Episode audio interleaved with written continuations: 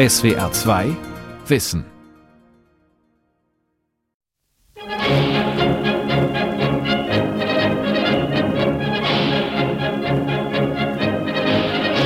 Am 16. Juni 1871 ziehen 20.000 Soldaten in Berlin ein, unter den Klängen des eigens für diesen Anlass komponierten Triumphmarsches Preußens Gloria. Anlass ist der militärische Sieg Preußens und seiner Verbündeten über Frankreich. Begonnen hatte dieser Krieg knapp ein Jahr zuvor, am 19. Juli 1870. Fast 200.000 Franzosen und Deutsche kostete der Krieg das Leben.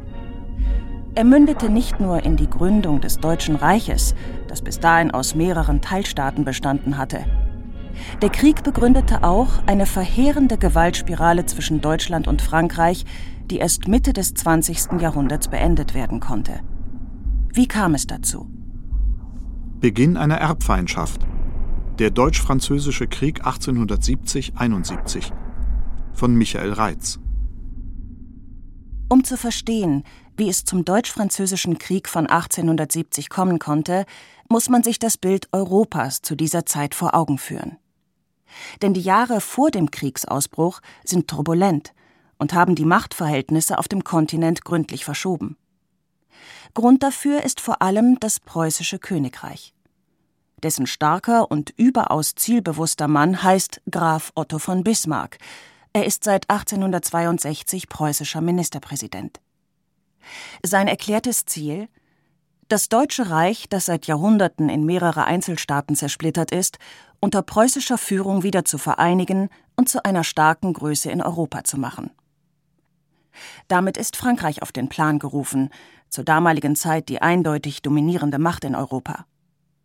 Seit 1852 wird das Land von Kaiser Napoleon III. mit diktatorischen Mitteln regiert. Der Neffe des großen Napoleon Bonaparte war durch einen Staatsstreich an die Macht gekommen. Doch er bekommt bald große Probleme, wie Frank Becker erzählt, Professor für neuere Geschichte an der Universität Duisburg-Essen.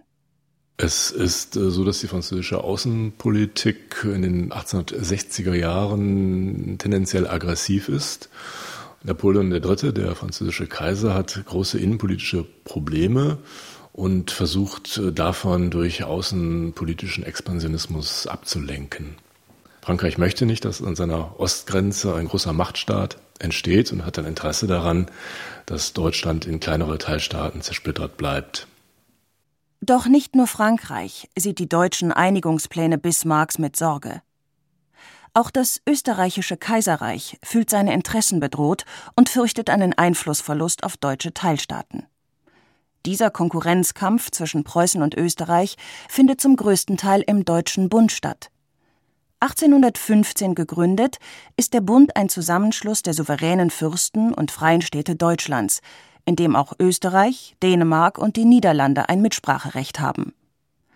Nach und nach gelingt es Otto von Bismarck, den österreichischen Einfluss im Deutschen Bund zurückzudrängen und die preußische Vormachtstellung auszubauen. 1864 entwickelt sich das norddeutsche Herzogtum Schleswig innerhalb des Bundes zum Zankapfel. Es kommt deshalb zum Krieg zwischen Dänemark und Preußen. Ergebnis? Schleswig wird unter preußisch-österreichische Verwaltung gestellt. Doch Otto von Bismarck will Österreich endgültig von der deutschen Bühne verdrängen. In einer Rede vor dem preußischen Parlament lässt er erahnen, dass ihm für seine Ziele, für eine deutsche Einigung, alle Mittel recht sind. Die einzig gesunde Grundlage eines großen Staates, und dadurch unterscheidet er sich wesentlich von einem kleinen Staate, ist der staatliche Egoismus und nicht die Romantik. Und es ist eines großen Staates nicht würdig, für eine Sache zu streiten, die nicht seinem eigenen Interesse angehört. Wehe dem Staatsmann, der sich in dieser Zeit nicht nach einem Grunde zum Kriege umsieht, der auch nach dem Kriege noch stichhaltig ist.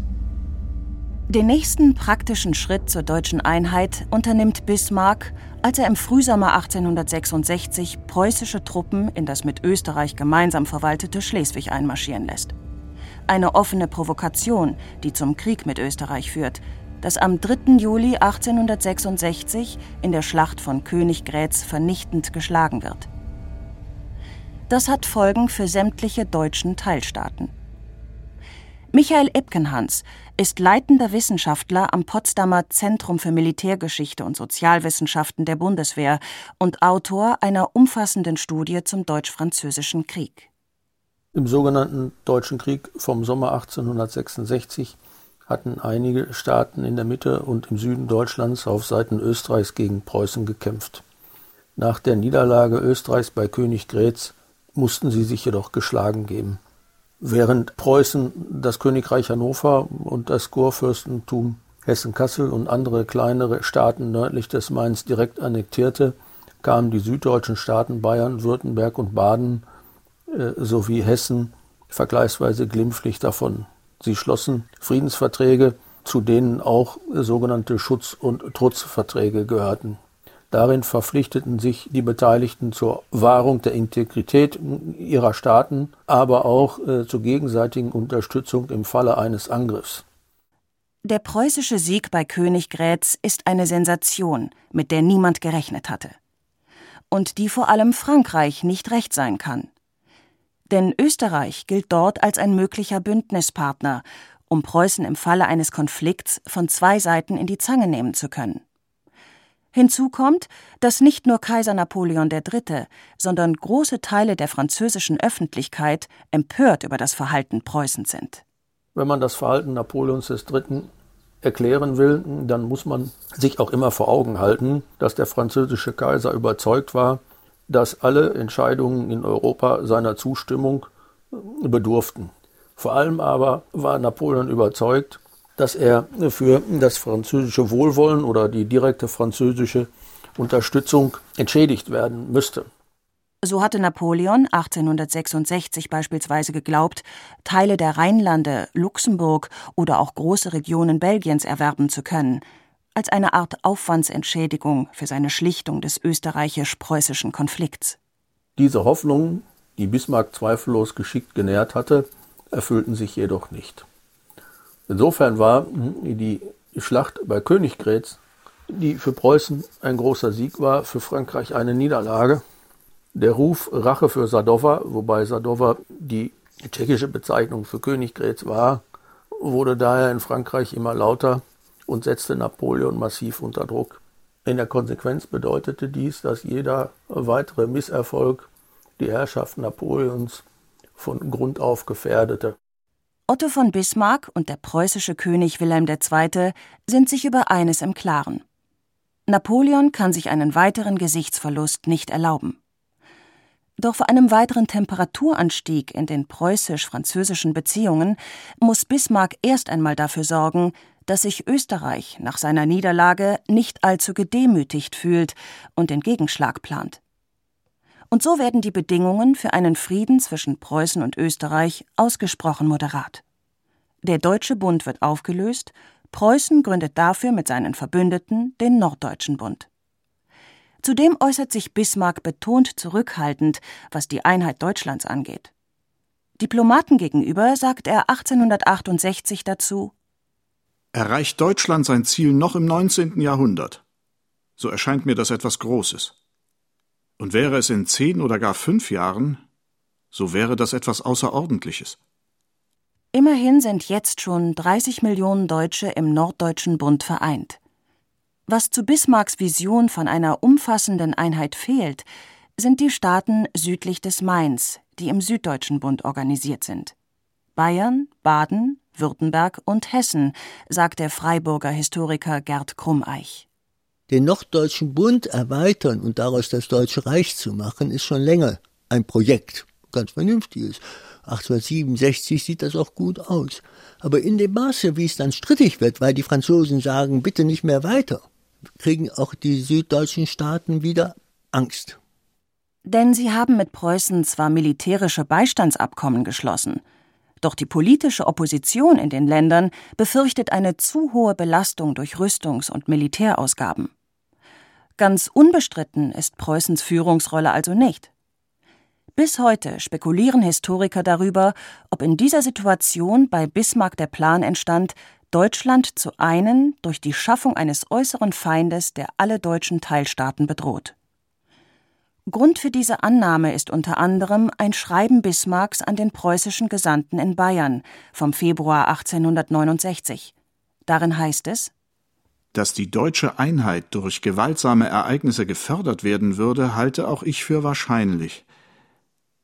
Aber eine ganz andere Frage ist der Beruf, eine gewaltsame Katastrophe herbeizuführen und die Verantwortlichkeit für die Wahl des Zeitpunkts. Wartet Bismarck also nur auf eine günstige Gelegenheit, den deutschen Fürsten einen geeigneten gemeinsamen Feind präsentieren zu können?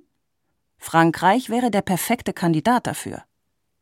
Dagegen spricht, dass der Norddeutsche Bund unter Preußens Führung durchaus gut funktioniert. Durch den Wegfall der Zollgrenzen floriert der Binnenhandel, die Steuereinnahmen steigen. Die Infrastruktur, vor allem das Eisenbahnnetz, wird rapide ausgebaut.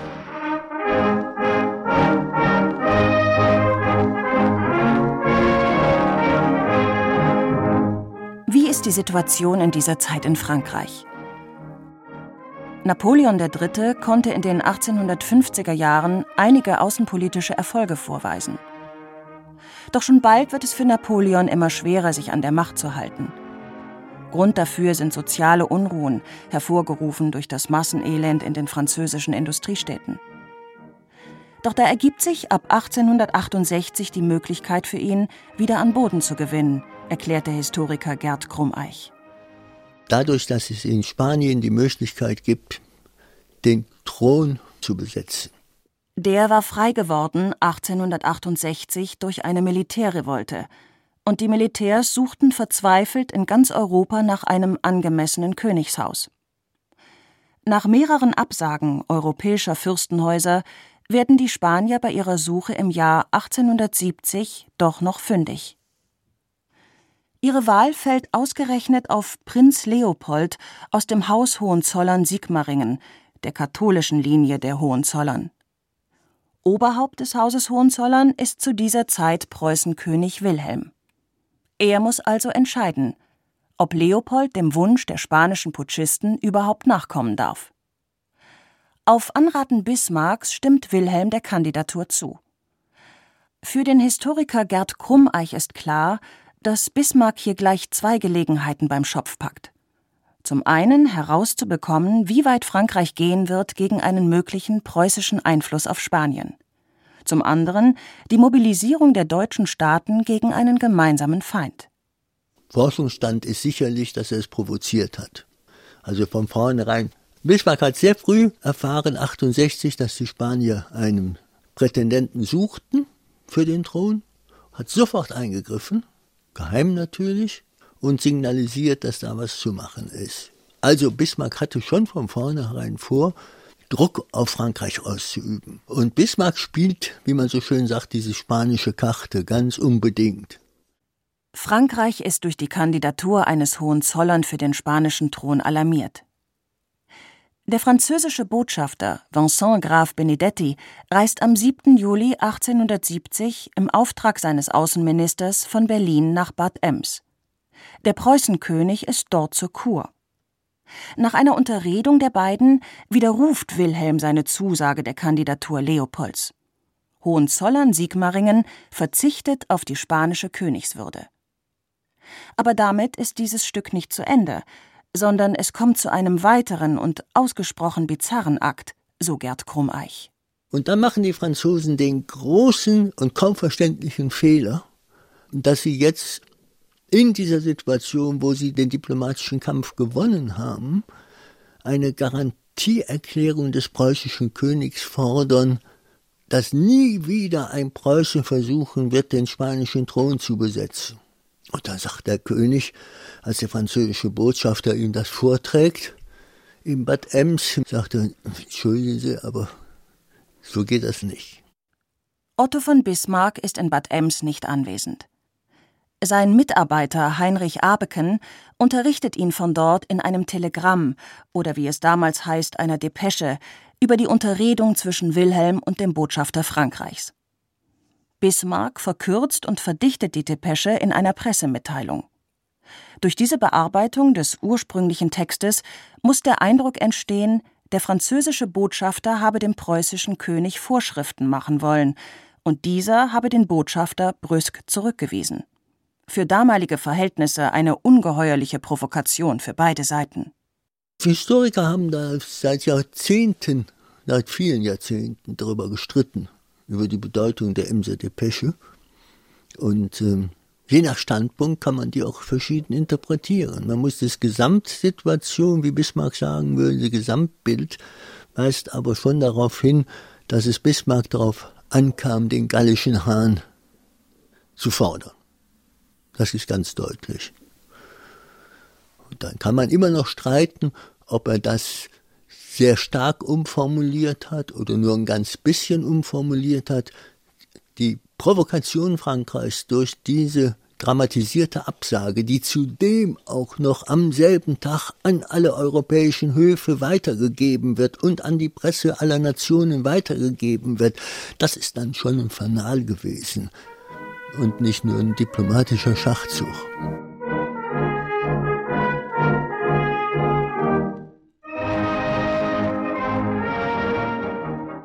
Die Veröffentlichung der sogenannten Emser Depesche schlägt ein wie eine Bombe. Große Teile der französischen Presse hauen auf die patriotische Pauke, sprechen von einer Beleidigung durch Preußen. Aufgehetzte Menschenmassen ziehen durch die Straßen von Paris und fordern in Sprechchören den Krieg.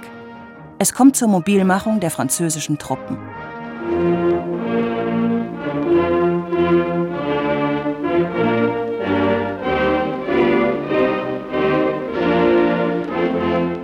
Doch auch östlich des Rheins herrscht eine kriegerische Stimmung.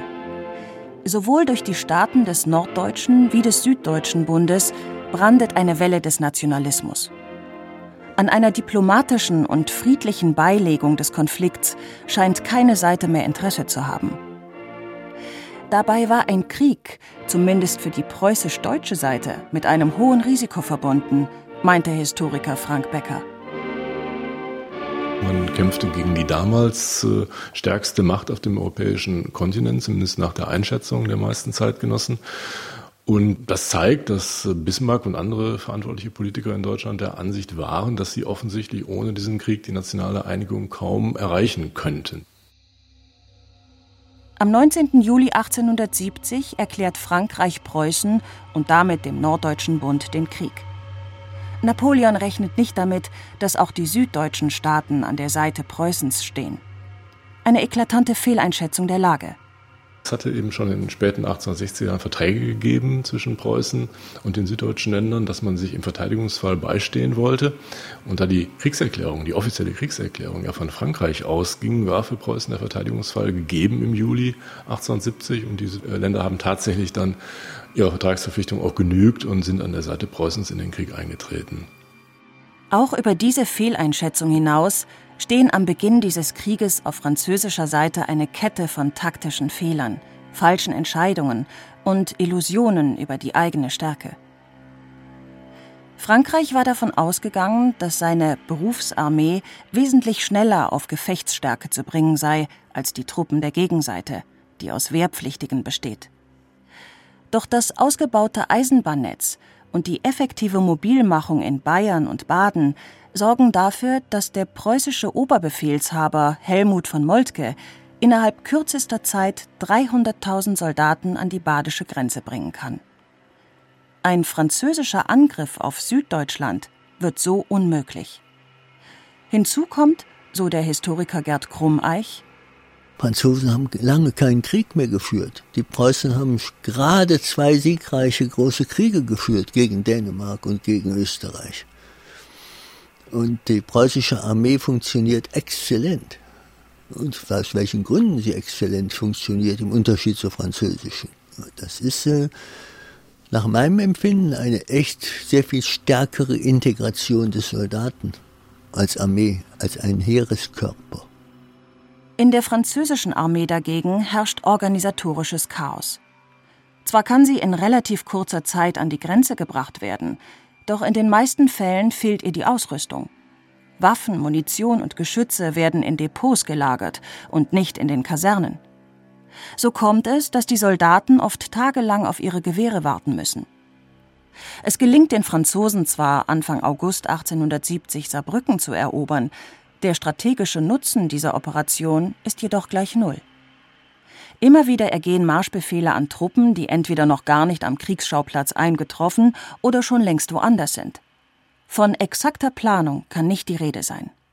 Für Gerd Krummeich liegt der Grund auf der Hand.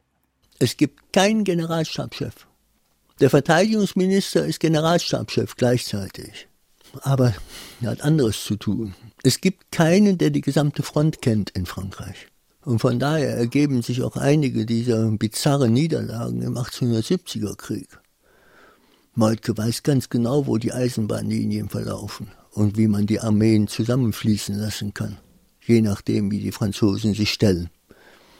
Und er hat ein ganzes Netz vorgesehen von Saarbrücken bis Trier und so weiter, Köln, Aachen als Anfahrtwege. Das ist genauestens geplant und man kann, das ist der große Vorteil, dann 1870 warten, was die Franzosen machen. Anfang August gibt Helmut von Moltke Befehl, nach Ostfrankreich einzudringen. In drei aufeinanderfolgenden Schlachten bei Weißenburg, Wörth und Spichern erleiden die Franzosen hohe Verluste. In teilweise wilder Flucht räumen sie das Elsass und Lothringen. Von der hohen französischen Kriegsbegeisterung, die noch im Juli herrschte, ist nun kaum noch etwas zu spüren. Selbst in der eigenen Bevölkerung sind die Soldaten nicht besonders beliebt. So notiert ein elsässischer Pfarrer in seinem Tagebuch entsetzt über seine Landsleute in Uniform. Da lungerten sie im Dorf herum wie müßige heimatlose Bettler. Und diese abscheuliche Trunkenbolderei, diese wütende Karten- und Würfelspielsucht, dieses ewige Abbrüllen von Schund und Schandliedern, dieses wüste Fluchen und unflätige Zotenreißen. Die französischen Soldaten wiederum fühlen sich nach den verheerenden Niederlagen von ihrer Heeresleitung im Stich gelassen. Der Befehlsdruck ist extrem hoch. Was die Verpflegung angeht, so ist sie auf beiden Seiten oft miserabel. In dieser Situation unternimmt das deutsche Oberkommando einen Schritt, der noch jahrzehntelang für den Hass der Franzosen sorgen wird. Sie gibt Befehl, die Versorgung der Truppe durch Beschlagnahmungen zu sichern. Im Klartext Deutschen Soldaten wird das Plündern erlaubt, wovon sie auch reichlich Gebrauch machen. Kann von französischer Kampfbereitschaft bald keine Rede mehr sein, ist die Kriegsbegeisterung bei den deutschen Soldaten nach wie vor hoch, erläutert Frank Becker. Es kann auch mit Motivationen Zusammengang haben, weil es um die nationale Einigung ging. Die wurde in der deutschen Öffentlichkeit eben sehr stark propagiert von Beginn des Krieges an. Waren die Soldaten sicherlich nicht alle, aber viele von dem Gedanken auch beflügelt. Man kämpfe jetzt für die deutsche Einigung. Auch die Emser Beleidigungsaffäre war in Deutschland so interpretiert worden, dass man dort einem Repräsentanten des deutschen Volkes also schweres Leid zugefügt hätte, eine schwere Beleidigung zugefügt hätte und dass man sich jetzt also rächen müsse dafür, dass hier eine Vergeltung auch völlig angemessen sei. Das hat sicherlich auch die Kampfkraft gestärkt. Die militärische Führung der Franzosen ist durch die hohe Beweglichkeit der deutschen Truppen vollkommen konsterniert. Hinzu kommt die schlagkräftige deutsche Artillerie. Die Folgen für die Franzosen sind entsetzlich. Mehr als einmal werden ganze Kompanien durch deutschen Beschuss buchstäblich zerrissen. Helmut von Moltke gelingt es, durch seine bewegliche Kriegsführung, die französischen Einheiten großräumig zu umfassen und ihnen schwere Schläge zuzufügen. Nach und nach schaukelt sich dabei die Brutalität der kriegführenden Parteien gegenseitig hoch. Am grausamsten ist das Gemetzel in dem französischen Ardennendorf Bazeilles, wie Frank Becker erzählt. Bei äh, Bazeilles sind bayerische Truppen wohl, nach allem, was wir über dieses äh, Gefecht wissen, von französischen Freischärlern angegriffen worden.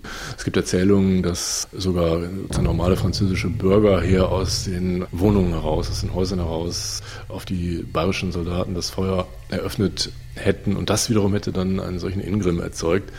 Man habe sich hier aus dem Hinterhalt angegriffen gefühlt von Nichtkombattanten, also von Menschen, die eigentlich im Krieg nichts zu suchen hatten. Und deswegen hätten dann die bayerischen äh, Soldaten mit einer solchen Wut ihrerseits äh, reagiert und äh, französische Zivilisten dann auch sofort an Ort und Stelle erschossen. Als am 2. September 1870 die französischen Truppen in der Schlacht von Sedan vernichtend geschlagen werden, gerät auch Napoleon III. in Kriegsgefangenschaft. Doch der Krieg ist damit noch nicht vorbei. In Paris wird die Republik ausgerufen und zum weiteren Kampf gegen Deutschland gerüstet. Doch trotz des hohen Engagements der französischen Soldaten, die nun für die Republik kämpfen, kann Frankreich den Krieg nicht für sich entscheiden.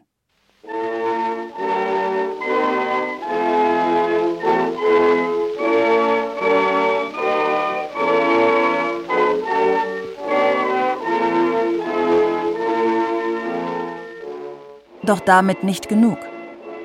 Ausgerechnet auf französischem Boden, im Spiegelsaal des Versailler Schlosses, kommt es am 18. Januar 1871 zur Gründung des Deutschen Reiches. Der Preußenkönig Wilhelm ist nun Kaiser aller Deutschen. Am 31. Januar tritt ein Waffenstillstand in Kraft. Nach zehn Verhandlungen wird am 10. Mai in Frankfurt am Main der Friedensvertrag unterzeichnet. Ein bitterer Friedensschluss für Frankreich. Vor allem die Annektierung der französischen Provinzen Elsass und Lothringen wird als nationale Schmach gesehen. Das war vor allen Dingen eine Forderung Moltkes gewesen, Frankreich so zu schwächen, dass es äh, auf absehbare Zeit zu keinem neuen Krieg äh, fähig sein würde. Dann gab es noch einen politischen Grund, das war der, dass man äh, wenn man Elsass und Lothringen darauf besitzen wollte, zusammenhalten musste. Das würde Deutschland nur schaffen, wenn es wirklich einig war. Und insofern schien diese Annexion auch eine Art Kit für die nationale Einheit in den nächsten Jahrzehnten zu sein. Im Deutsch-Französischen Krieg von 1870-71 starben annähernd 140.000 Franzosen und 45.000 Deutsche. Mehr als 200.000 Männer blieben für den Rest ihres Lebens verkrüppelt. Die Brutalität und die Plünderungen während des Krieges und die harten Friedensbedingungen führten zu einer jahrzehntelangen deutsch-französischen Erbfeindschaft. Damit legte der Krieg den Grundstock zu einer Phase, die Not und Elend über beide Völker kommen ließ. Erst nach zwei Weltkriegen mit vielen Millionen Toten endeten Hass und Gewalt, Vergeltung und Wiedervergeltung zwischen Deutschland und Frankreich. Es waren ausgerechnet ein Militär, General Charles de Gaulle und der erzkonservative Bundeskanzler Konrad Adenauer, die 1963 mit dem Élysée-Vertrag die deutsch-französische Feindschaft beendeten. Die Welt verstehen. Jeden Tag. SWR2 Wissen. Manuskripte und weiterführende Informationen zu unserem Podcast und den einzelnen Folgen gibt es unter swr2wissen.de.